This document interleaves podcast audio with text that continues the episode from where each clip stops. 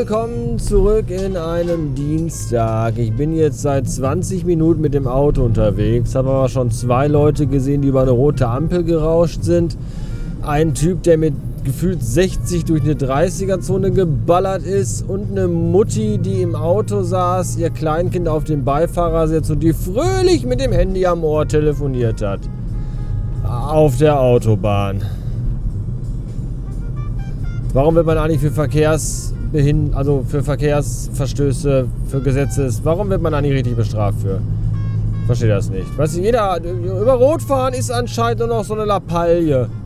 Das ist anscheinend nichts Schlimmes mehr, weil da wird, guckt ja sowieso keiner nach. Ja, wenn, wenn mein Parkticket zwölf Sekunden abgelaufen ist, wird sofort der Wagen abgeschleppt und ich bekomme eine Vorladung und einen Haftbefehl.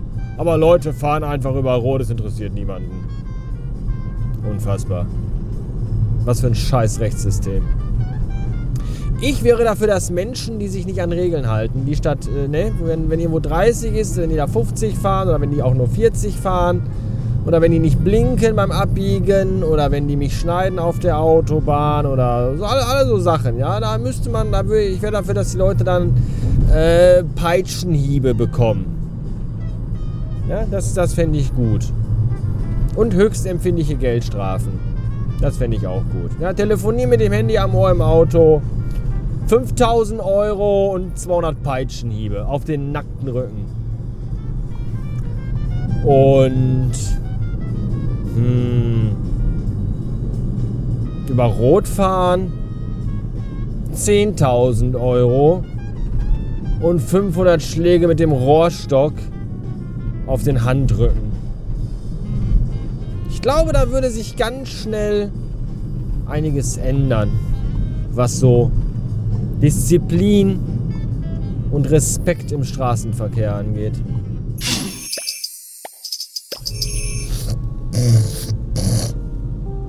Äh, gestern Abend äh, Gestern Abend waren Facebook, Instagram und WhatsApp offline für sehr lange Zeit. So lange, dass darüber sogar äh, diverse Medien berichteten. Was auch schon echt bitter ist. Ja, wir leben in einer Zeit, in der solche Sachen, wenn, wenn Facebook offline ist, das eine Schlagzeile in der Tagesschau wert. Das ist schon echt, oder eine Meldung besser gesagt in der Tagesschau wert. Das ist schon echt sehr bitter. Und ähm, ich muss ja gestehen, immer wenn Facebook offline ist, denke ich mir so, oh bitte, bitte, bitte, bitte für immer. Facebook, Facebook ist ja echt die Seuche von der Pest oder dieses. Dre jetzt hat so eine Mitarbeiterin, äh, so eine Ex-Mitarbeiterin von Facebook, die hat jetzt erzählt, dass es Facebook ja gar nicht, also in erster Linie geht es Facebook um den Profit und gar nicht um das Wohl des Users. Ja, was habe ich mir da so gedacht? So, You don't say, Sherlock. Ich meine, wir reden hier über ein, eine riesige, riesige Online-Webseiten-Service-Geschichte, die komplett kostenlos ist, bei der der User aber schon bei der ersten Anmeldung zustimmt, dass alle seine Daten, Fotos und Texte von Facebook so genutzt werden können, wie Herrn Mark Zuckerberg gerade der Sinn danach steht. Und dieses Unternehmen hat nicht das Wohl des Users an erster Stelle stehen. Das ist ja unglaublich. Das nenne ich mal äh, Whistleblowing und Aufdecken von Dingen, die so niemand. Ach, leg mich doch am Arsch, ey. Ich hätte das ja früher nie für möglich gehalten, aber wenn man erstmal 40 ist, dann hat man jede Woche ein anderes Wehwehchen. Das ist unfassbar. Ich präsentiere euch deswegen diese Woche einen neuen Schmerz, den ich seit gestern habe, nämlich im linken Unterkiefer. Also ganz weit hinten, da wo quasi der Unterkiefer äh, an den Oberkiefer andockt. So hier so, da, da, so, da am Ohr. Da, da ist, ist das, ist das ein Gelenk? Nee, das ist nur so eine Aufhängung, oder? Da ist der Knochen irgendwie, weiß ich auch nicht. Ja, da tut es jedenfalls echt übel weh, vor allem beim Kauen. Von harten Dingen vor allem. Das ist echt nicht schön und ich bin kein Experte, aber ich vermute mal, ich gehe stark davon aus, dass das Unterkieferknochen-Aufhängungskrebs ist. Das muss das, was anderes kann das nicht sein. Ja. Schlimm, schlimm, schlimm. Ich war jetzt gerade noch im Edeka gewesen bei meinem letzten Kunden für heute. Und was man da immer so erleben muss, äh, neben der alltäglichen Arbeit, die man da so verrichtet, das ist wirklich sehr bitter. Zum Beispiel eine Frau mit einem Kind, das partout nicht in seinem Einkaufswagen sitz, sitzen wollte. Da gibt es ja diese umklappbaren, die man so nach vorne klappen kann, Sitze. Und da wollte das Kind nicht rein und deswegen hat das Kind ist ganz schön übel ausgerastet, möchte ich sagen. Ach, jetzt komme ich wieder nicht rüber. Ach, der will auch rüber. Okay, dann fahr du erst. Und dann fahr ich. Oh, leck mich am Arsch hier, ey. Wisst ihr, wo ich bin? Da habt ihr eine Ahnung? Wo man von der 40 auf die 3 muss. Wo von links drei Spuren sind und rechts drei Spuren dazukommen. Und alle von ganz rechts nach ganz links möchten. Und umgekehrt. Und dass hier eigentlich nicht jeden Tag 200 Unfälle passieren, das grenzt beinahe schon an ein Wunder. Bin ich denn jetzt auf der richtigen Spur? Ja, bin ich. Meine Fresse. Ja, was wollte ich sagen? Die Frau, das Kind, der Schrei. Das Kind schrie wirklich wie am Spieß. Und die Frau, das Kind immer so geschüttelt, so, du bleibst jetzt hier drin sitzen. Das Kind so, hier raus. Und da so, nee, einkaufen gehen.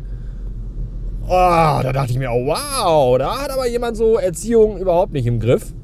Das, glaube ich, sind dann auch meistens so Kinder, die, wenn die älter werden, äh, ihre Mutter umbringen. Indem die die mit einem Einkaufswagen überfahren oder so. Das schon, oder, oder die, die da reinsetzen, anketten und eine Schlucht runterschubsen. Ich weiß es nicht, aber das war ganz schön deprimierend. Was ich noch schlimmer eigentlich im Edeka finde, kennt ihr diese Salatbars? Diese, diese offenen, wo, wo einfach so eine, so eine überdachte Theke ist, die jetzt aber nicht irgendwie, dass man wie an der Wursttheke sagen kann, ja, ich hätte gern von der Zervelatwurst 127 Gramm. Und oh, äh, hier grobe Mortadella, da nehme ich auch noch mal äh, sechs Scheiben. Sondern das ist so eine Salatbar, da ist also auch keine Bedienung, die steht einfach so im Laden in der Nähe der Obsttheke, steht die einfach so rum. Und dann sind da oben so ein paar Fächer wie in der Mensa und da ist dann äh, Salat drin. So auch so Dinge, wo man sehr viel Vertrauen zu hat, dass die immer frisch und lecker sind. So Krabbencocktailsalat, Pilze und alle, Hühnchen und alles so leckere Sachen. Und die stehen dann da offen rum und jeder Mann kann sich da einfach, wenn er will, äh, was rausnehmen. Und Menschen machen das auch. Und das ist wirklich erschreckend. Das ist eine einzige Bakterienschleuder. Weißt du, immer schon, aber jetzt doch noch mehr. Ich würde doch nicht irgendwie einfach mir irgendwo aus so einem offenen Becher, der da rumsteht, das sind so, ja, und dann, das ist auch nicht abgedeckt. Das ist einfach den ganzen Tag von Geschäftsöffnung um 7 bis Schließung um 22 Uhr steht das da einfach offen rum jeder kann da reinhusten, wie ihm gerade der Sinn danach steht. Oder alles anfassen oder Dinge da reinfallen lassen. Fliegen können da. Das ist so ekelig. Und dann gehen da Menschen hin, so Leute, also Anzugsträger.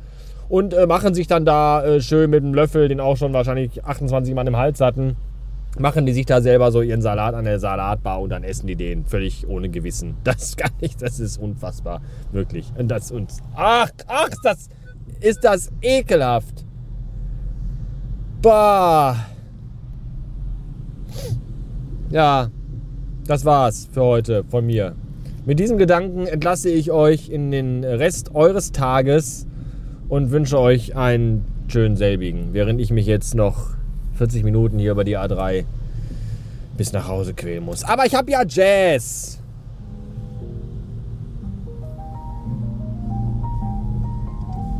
Fantastisch.